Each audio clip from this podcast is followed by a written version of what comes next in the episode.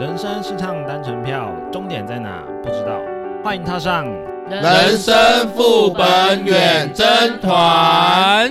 大家好，我是今天的主持人罗格，我是乔伊桑，我是一点红，我是阿修，我是小爱。桑。好，我们今天想要开一个新计划，我们想要来聊一些简单的时事新闻哦，针对台湾吗？针对全世界，全世界，哦、全世界。最近有什么好玩的新闻？I wanna know，你信不信？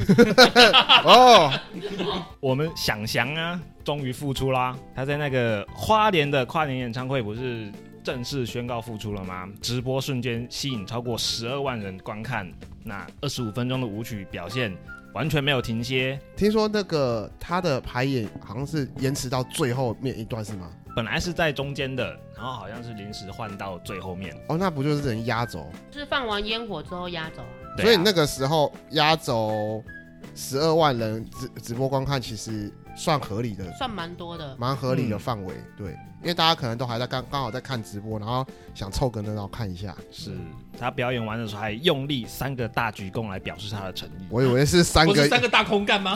三个大空干，呃呃呃，空干舞中间就已经有跳了。哦、okay, 哦、嗯，那我想问大家，会想给他一次机会吗？我个人会愿意啊，毕竟那个是他个人师德的问题，与、嗯、他的演艺事业是两码子事。那修哥呢？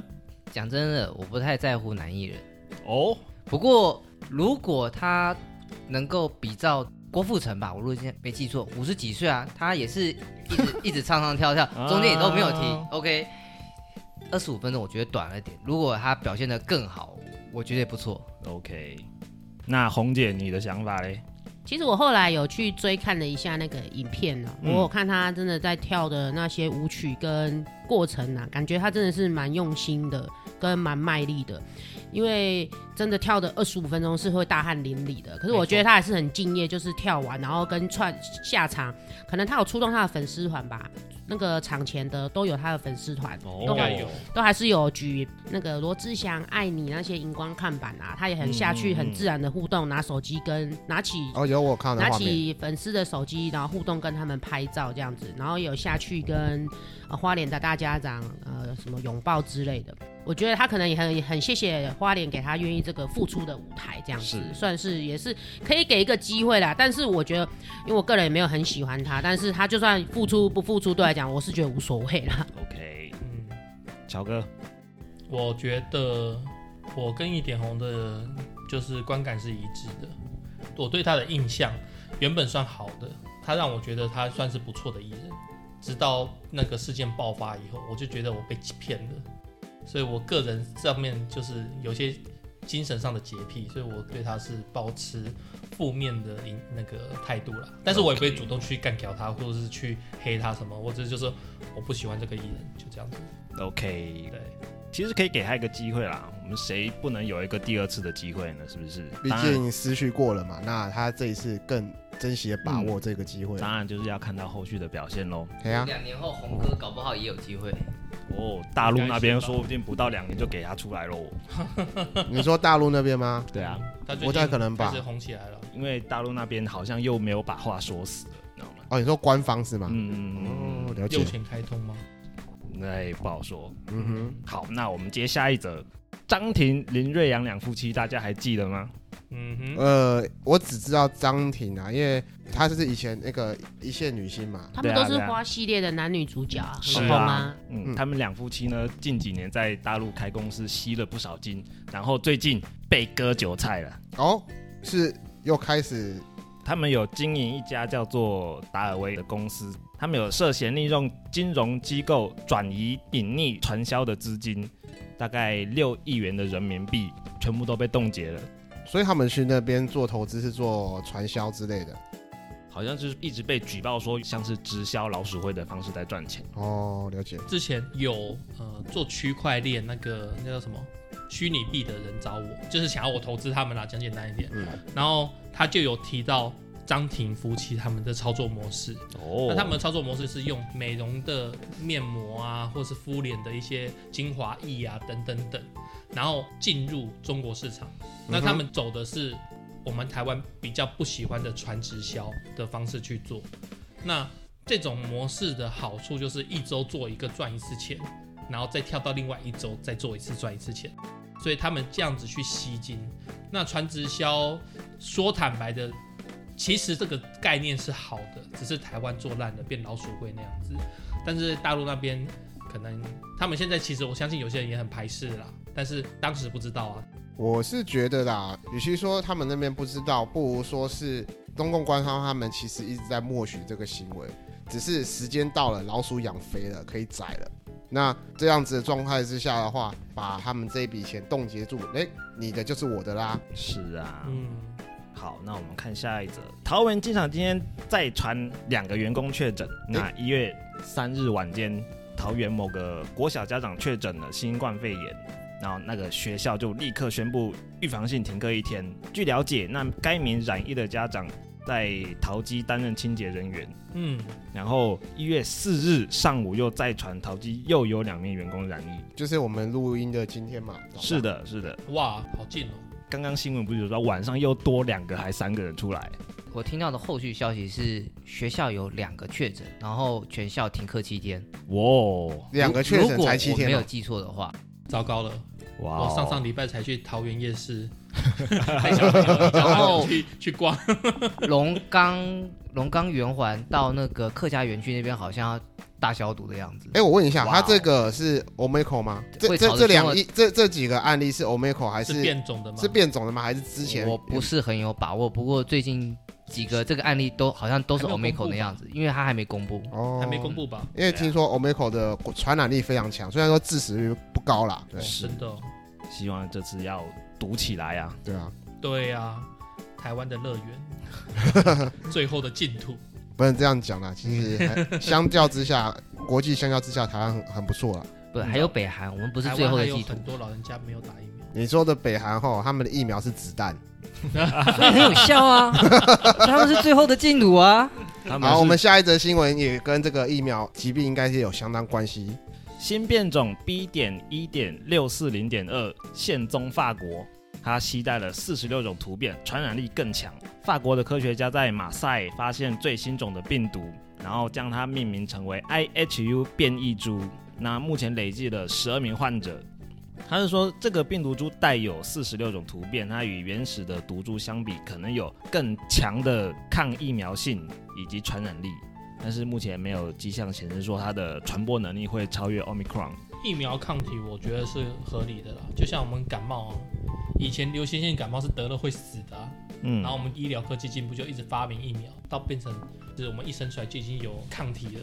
所以我们现在得感冒也不会死，应该这样子讲，就是说每年的流感病病毒株其实都不同哎，你知道吗？对啊对啊，都不同啊，没错。对啊对啊，所以其实小时候可能注射过某些疫苗，然后它在我们身体里面产生抗体，等到明年它其实有新的品种出来了，但是我们已经有基本的守城士兵在了，是多少还是可以抵抗得住了。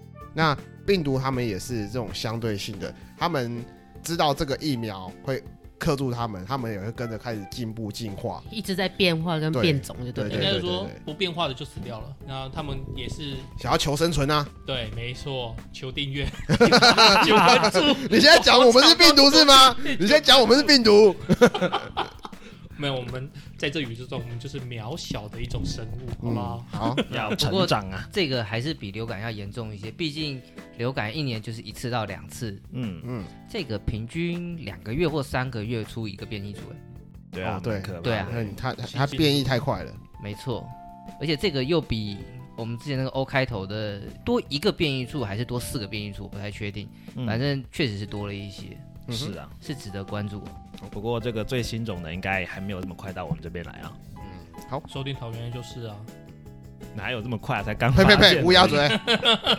难说。不过其实我们的变异株都是真的，就是很多那种国外旅客带进来给我们的，都是境外移入。对啊，我我觉得我们不能锁国也是蛮可惜的。那我们看下一则喽。联合报系的愿景工作室，他在二零一二年的时候曾启动一个公路正义的系列报道。那时隔十年，他又再度进行了全台跨县市的大型民调，调查我们台湾欠缺礼让行人的驾驶文化。目前感觉上的话，以前确实我在过马路的时候会觉得说那些车子等下讲说他车比人凶，我就觉得说他们真的是妈的凶到我，我都已经站在那边了，他还一直靠过，一直靠，一直靠，我在斑马线上哎妈的！但是近几年来，真的会发现哈，很多车子转弯，他一直在等，一直在等，等到你车人都通过了，他才过去。嗯，那这个是值得赞许的。因为前一阵子这个东西，如果你没有遵守三公尺的距离，拍照要罚。是啊，哇哦，可以记罚单啊。对啊。其实你看，我们前一阵子那个高雄酒驾，那一对。夫妻带两个小孩，嗯、他们站在马路等很久了，其实也没有人要礼让他们啊。是啊，因为后来不是有行车记录影像公开说，当时有行经过的车子可能会开罚，因为都没有礼让他们，哦、才会造成说后来那个酒驾那个先生直接撞上他们这样子。塞对。那最新的调查发现呢，有六成七的民众表示，最近一周行经斑马线的时候，曾经被转弯的车辆礼让。但是巷弄内或者是没有斑马路线的路口啊，被礼让的几率就降到了五成五。还有五成五，我觉得可以的啦。啊，真的吗？就是将近一半不会让你哦。你知道那你知道五成五是是什么意思啊？那五成是老人家，对啊。看到老人家你不让他，那等一下下一次就是你出事哦。像我自己在开车啊，有时候我那个停下来让路人过没有？嗯、可是我后面的车子他不见得看得到我要礼让行人，对，他就会扒我，然后我有时候就有时候会被扒的，就是觉得很冤枉这样子。嗯哼，对啊，所以我觉得其实还是要看驾驶人自己本身的习惯。你你没有把那个车窗摇下来，然后对后面比一个干？哦，没有，人家就拿球棒下来了，好不好？好，那各县市中呢，以新北以及台北市。在行人被车辆礼让的比率是最高的，然后最低的是云林。哎，我觉得这个跟有没有开发有关呢？云林比较不开发吗？云林的远景那么少，被成功开发的机会比较低。对，所以侥幸心态比较严重。对，有可能来如此。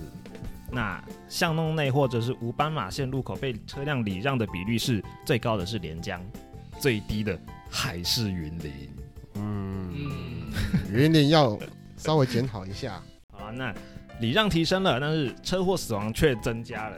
那为何礼让文化好转，那死伤事故却不断的增加呢？那有专家说是因为交通环境没有跟上脚步，有些路口是没有搭那个标线啊、号志啊，或者是路况情况太差。我觉得这个跟我们第一节那个车评有关系。嗯，就是我那时候有讲说，如果路上的人大家有同样的。驾驶习惯，或者是遵守同样的默契跟同样的规则的话，实际上交通可以比较顺畅。可是如果有些人遵守这个规则，有些人遵守那个规则，有些人只想遵守自己的规则，那么风险就会变得很高。因为当这个时候你觉得你需要刹车，你应该要让他过，可是后面的可能不知道这个情况，或者是觉得你干嘛刹车，然后他没有预先做反应，啪就上去了。没错，这让我突然想到。礼拜日开车回来的时候啊，高速公路上面就是大塞车，我想说到底怎么了？结果我开过去一看，一台车的车前头猫掉了，然后另外一台是回转一百八十度，然后这样子斜卡在那个三条路上面。假设如果啦，大家如果都跟我一样有安全车距，以修的标准，我还不算是最标准的哦。但是你的安全车距有到一个度的话哦。我觉得就不会发生这种惨案的了。讲回来，还是每个人开车的习惯问题。我觉得跟家庭有关系，因为爸爸开这样开车，嗯、儿子就跟着学，有可能。对，好，那以上资料来源于联合报系民意调查中心在一月三日发布的民调。那本周的时事新闻分享就到这边结束喽。